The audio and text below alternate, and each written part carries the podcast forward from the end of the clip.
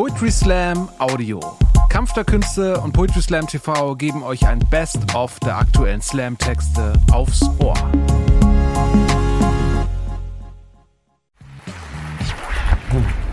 Ja, ähm, ich würde euch jetzt gerne ähm, ein sehr eigensinniges Hobby von mir näher bringen. Und zwar schaue ich sehr gerne und sehr viel Naturdokumentationen. Gibt es Fans? Okay, cool. Ähm, meine Lieblings-Naturdoku-Reihe, das ist der Fight Club der Tiere. Ähm, das ist nicht so klassisch so, oh, ein Löwe und ein Zebra und dann frisst der Löwe das Zebra und das ist dann Natur, sondern das ist so, dass sich die Tiere innerhalb ihrer eigenen Art so richtig aufs Maul geben. So, das ist ein Löwe und dann ist da ein anderer Löwe und dann sagt der erste so, hey, ich finde deine Frau cool und deswegen muss ich dich und deine Kinder töten. Das ist Natur. Oder so Wüstenameisen, die sich gegenseitig die, die Beine abfressen, damit ihre Feinde auf dem heißen Wüstenboden verbrennen. Das ist halt krass. Ähm, und weil ich so viele Naturdokus gesehen habe, ist mir irgendwann aufgefallen, das Prinzip von so einer Doku ist ja mega simpel. Kann ich auch, habe ich gemacht. Ähm, ich muss dafür nur zwei Dinge tun. Zum einen muss meine Stimme noch ein bisschen seriöser klingen. Und dann werde ich einzelne Wörter merkwürdig betonen und willkürlich Pausen setzen. Und schon entsteht eine Naturdokumentation. Die unendlich scheinenden Weiten eines deutschen Großstadtdschungels beherbergen Tausende und Abertausende Wesen der Gattung Homo sapiens. Es ist Frühling und nach den harten und kalten Wintermonaten wagen sich allen voran die jüngeren Exemplare aus ihren platten Bauten, um sich an der frischen Luft zusammenzurotten und sich gegenseitig zu beschnuppern. Es ist Paarungszeit und natürlich möchte jedes Exemplar sein Erbgut weitergeben. Hier versammelt sich gerade eine Gruppe Jungtiere an einer beliebten Futterstelle, einer kleinen McDonalds-Filiale. Revierkämpfe stehen hier an der Tagesordnung.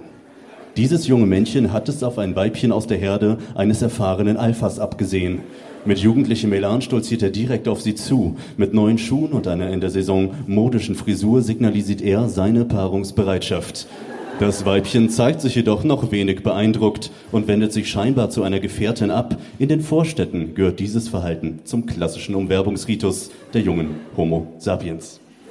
Nun hat auch das Alpha-Männchen den Eindringling bemerkt. Sofort löst es sich aus dem Kreis der üblichen Menschen, um die Konfrontation zu suchen.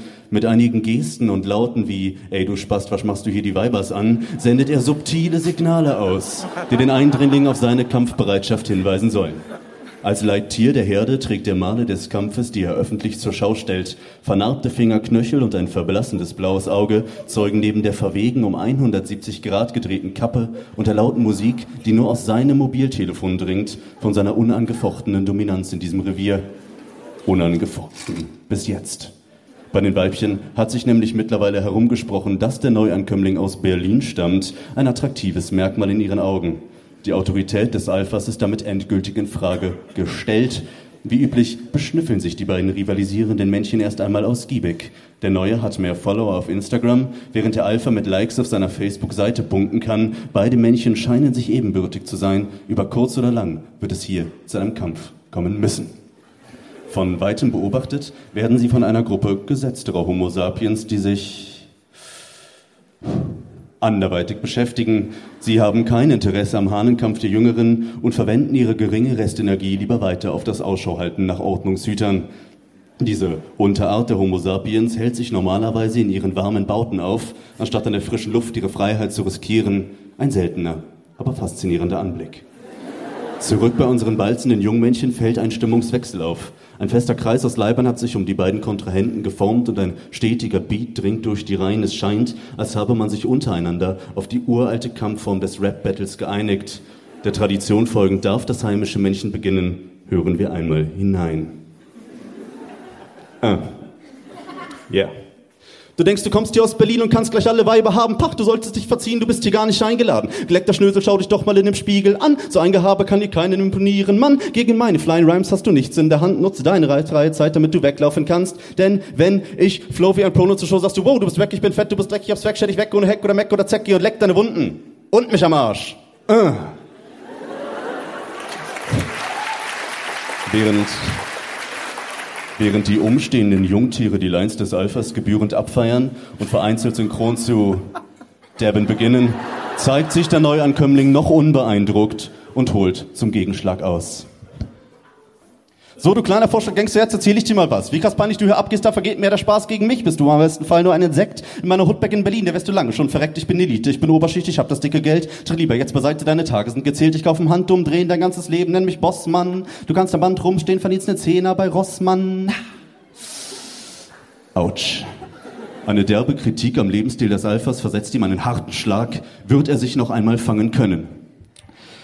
Ähm, äh, was disst du hier denn meinen Lifestyle? Ich gehe doch immer ohne Scheiß steil. Eine letzte Warnung kriegst du noch, ja? Verzieh dich in dein äh, Gro Großstadtloch. Das sieht gar nicht gut aus. Die Lines des Alphas werden zunehmend wack. Ein gut gesetzter Schlag des Newcomers könnte den Kampf jetzt ein für alle Mal beenden.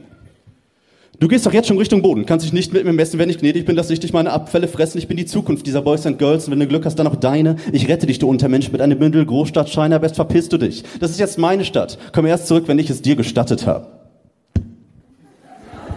Damit scheint die Angelegenheit getan, doch was ist das? Was ist das? Während sich die beiden proletischen Männchen gebettelt haben, hat sich ein gut aussehender junger Poet aus dem Hintergrund an die Weibchen herangepirscht und sie mit Charme und flotten Versen bezirzt. Er kann sich nun mit den Ladies entspannen. Die beiden besiegten Testosteron-Bomben werden sich in dieser Saison wohl nicht mehr paaren. Wie so oft beweist sich also auch in der Natur wieder das altbekannte Sprichwort, wenn zwei sich streiten, freut sich der Dritte. Vielen Dank und bis zum nächsten Mal. Das Schlimmste, was man machen kann, wenn man sich ähm, als Nicht-Norddeutscher, wenn man einen Norddeutschen trifft, dass man dann sagt, so, ja, nee, hier in, in Nürnberg haben wir auch mega gute Fischbrötchen vorne in der Ecke bei Nordsee. Ähm, nein. Und bei Nordsee gibt es keine Fischbrötchen, bei Nordsee gibt es maximal äh, Hassverbrechen gegen das Meer. Ähm, Nein, und ich bin halt viel äh, außerhalb von Norddeutschland unterwegs und die, die kennen das alle nicht so richtig. Ähm, und deswegen habe ich mir das so ein bisschen ja, zur Mission gemacht, die halt zu bilden, dementsprechend dass ich denen so ein bisschen was, ähm, die norddeutsche Kultur näher bringe, so wie das hier so abgeht. Ähm, das Norddeutscheste, was ich mir so vorstellen kann, das ist die NDR Nordstory. Ja, hier, hier kennen das Leute. Wenn ich, wenn ich in, in, in Dortmund stehe und ich sage, ja, die NDR Nordstory, muss ich erstmal den NDR erklären, muss ich also wie der WDR, aber mit mehr Möwen im Hintergrund. Ähm, und dann so erklären, ja, NDR Nordstory total cool, äh, Doku-Reihe über so echte Norddeutsche, was die so erleben. Ähm, und das gucke ich mir immer an, wenn ich so Sehnsucht habe. Wenn ich in, als ich in Jena gewohnt habe und eine Sehnsucht hatte nach dem Meer, habe ich mir die NDR Nordstory reingezogen. Ähm, und ja, dementsprechend, ich habe mir mal dann einen Text geschrieben, so meine eigene kleine ähm, Nordstory ausgedacht, ähm, auch halt um äh, Unwissende ein bisschen zu bilden. Der Text heißt Echte Fakten über Norddeutschland. Ähm, ihr wisst das jetzt natürlich alle schon, was ich erzähle. Ähm, aber wir können es ja vielleicht in der Pause mal irgendwie draußen treffen, uns austauschen, ähm, was da noch fehlt. Ich muss kurz in meine, äh, in meine Doku, meine Doku-Rolle schlüpfen, damit das auch authentisch klingt. Herzlich willkommen in Norddeutschland, dem faszinierenden Reich der Deiche, des Regens und diesem einen frechen Meer, das die Hälfte der Zeit überhaupt nicht zu Hause ist. In Norddeutschland leben ungefähr 15 Millionen Menschen und in etwa doppelt so viele Fischbrötchen. Steigen Sie also in Ihre Gummistiefel und setzen Sie eine Mütze auf, denn gemeinsam wagen wir uns auf eine feuchtfröhliche Reise in Deutschlands feuchteste Region. Hier am Timmendorfer Strand unter strahlend grauem Himmel treffen Land und See aufeinander. Norddeutsche tragen traditionell eine Jack Wolfskin Ganzkörperwindjacke und wahlweise Glatze oder Mütze, denn hier kommt der Wind immer von vorne und zerzaust einem natürlich auch die schönste Frisur. Schließen Sie jetzt bitte einmal die Augen und lauschen Sie den einmaligen Geräuschen, die Norddeutschland für Sie bereithält. Der kalte Wind, der vom Wasser her über das Land peitscht. Wie das Meer sich Welle für Welle über den weißen Sand ergießt und majestätische Wesen. Die anmutigen Möwen, die hier heimisch sind und Wind, Wetter und Touristen trotzen, die verzweifelt versuchen, ihre Pommes vor ihnen zu beschützen. Die Norddeutschen sind ein interessantes Volk mit ureigenen Riten und Gepflogenheiten.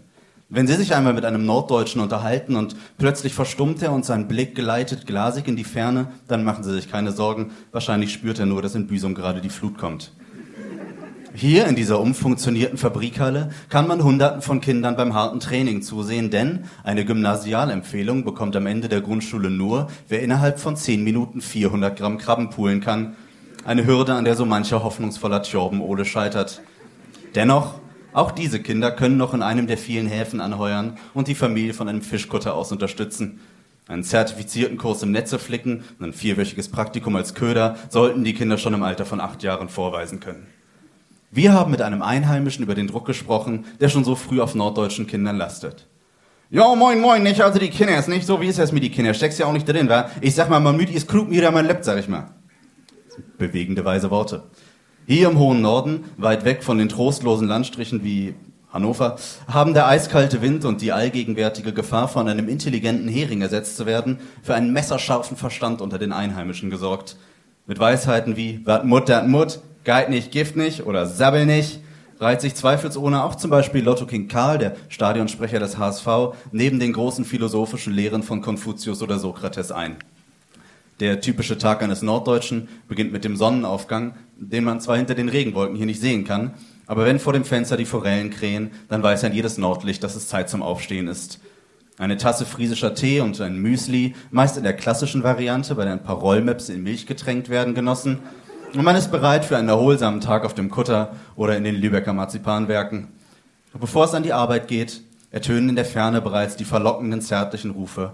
Alle! Alle! Frische, frische Alle! Komm ran, hier, du der erste Reihe, komm ran, ich pack dir zwei Aale in die Tüte. Aale für 20, schön lange Hannes für 20, ein Strähmelachs für 20, hau ich dir da rein. Schnellerhocke für 20, Makrele rein, Hering rein, Aale rein, alles rein in die Tüte. Aale! Die sanften Klänge sind wie Musik in den norddeutschen.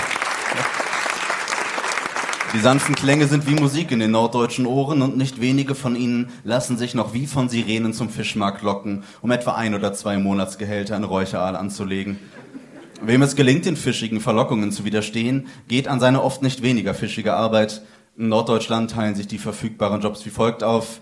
Fische fangen, Fischbrötchen machen, Fischbrötchen verkaufen und Touristeninformation. Insbesondere die Touristeninformation ist von großer Wichtigkeit für die Gegend, denn über 80 Prozent des Einkommens Norddeutschlands kommt vom Verkauf von Tassen, auf denen Moin steht oder irgendwas, wo ein Anker drauf ist. Ist dennoch eine undankbare Aufgabe. Heinz Sven Ohle ist in der achten Generation Touristeninformant, eine stolze Dynastie. Er beantwortet auch die kniffligen Fragen wie, ja, Servus, Grüß Gott, wir wollten gerne Runden mit der Reeperbahn drehen, wo fahrt's denn die ab? Oder schöne guten Tag, wo kann ich mich denn beschweren, weil die Nordsee ist nicht mehr da, das geht so nicht, ich habe Recht auf die Nordsee. Oder hallo, können Sie mir sagen, ob es erlaubt ist, ein Schaf vom Deich als Andenken für die Kinder mit nach Hause zu nehmen? Heinz Sven Ole beantwortet alle Fragen routiniert und souverän mit Jo. Die darauf folgenden Beschwerden auch, dann macht er Mittagspause. Auf der Straße vor der Touristeninformation treffen wir auf einen Junggesellenabschied. Jörn Hinnack Heine heiratet. Schätzungsweise heißen 39 Prozent der norddeutschen Männer einfach wie ein paar der Laute, die Astrid Lindgren auf ihrem Sterbebett gemacht hat. Von seinen Freunden hat Jörg, Jörn Hinnerkein die Aufgabe bekommen, mit einer Möwe um ein Matjesbrötchen zu kämpfen. Die Möwe gewinnt. Die Möwen gewinnen immer. Für die Feier später zu Hause haben seine Freunde am Hafen eine erotische Überraschung gebucht. Einen alten Kapitän, der mit leuchtenden Augen von seiner Zeit zur See erzählen wird. Wir entlassen die jungen Männer in den milden Abend auf ihrem Weg in den Hamburger Dungeon, das Einzige, was noch gruseliger ist als die Ehe selbst. Wir kehren zurück zum Strand, an dem unsere Nordstory begonnen hat. Noch immer legt sich das Meer Woge für Woge über den Strand. Noch immer streicht der Wind beinahe liebevoll über die Gräser auf den Dünen.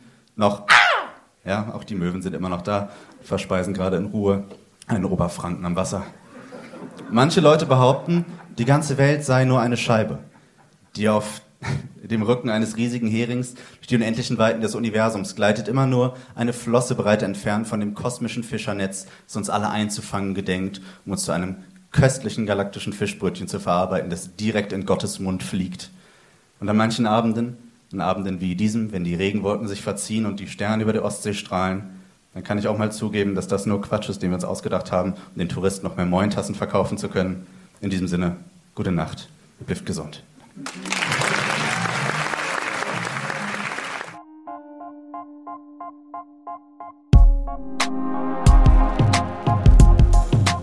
Danke fürs Zuhören.